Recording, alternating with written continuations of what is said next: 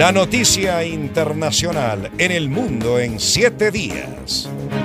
El K2 es una sustancia líquida creada en laboratorio que se mezcla con hierbas y se fuma. Comúnmente esta droga se vende con el nombre de Spice. A continuación, María Fernanda Utreras nos da los detalles.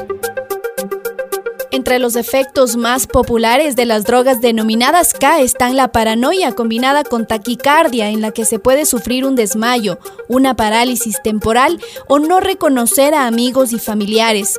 Según la cadena de noticias BBC News Brasil, la organización criminal brasileña Primer Comando de la capital vetó la venta de este tipo de drogas en los lugares bajo su control.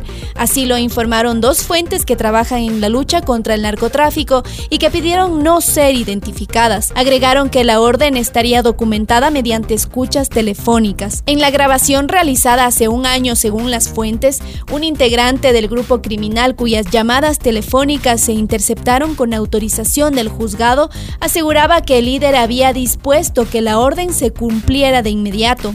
Pero ¿por qué el primer comando de la capital, que tiene en las drogas su negocio más rentable, decidió la venta de estas en específico? La intención sería no perjudicar el tráfico de otros estupefacientes, que son la principal fuente de ingresos de la organización criminal. La decisión se tomó después de que líderes de la banda se dieran cuenta de que el uso excesivo de K2 y K9 atraía la presencia de la policía. Las drogas K surgieron de un experimento en la década de 1990 para intentar producir de forma sintética sustancias terapéuticas a partir de la marihuana, pero lo que los científicos produjeron en este estudio fue un narcótico extremadamente potente y al menos 100 veces más intenso que la marihuana. María Fernanda Utreras, El Mundo en 7 días.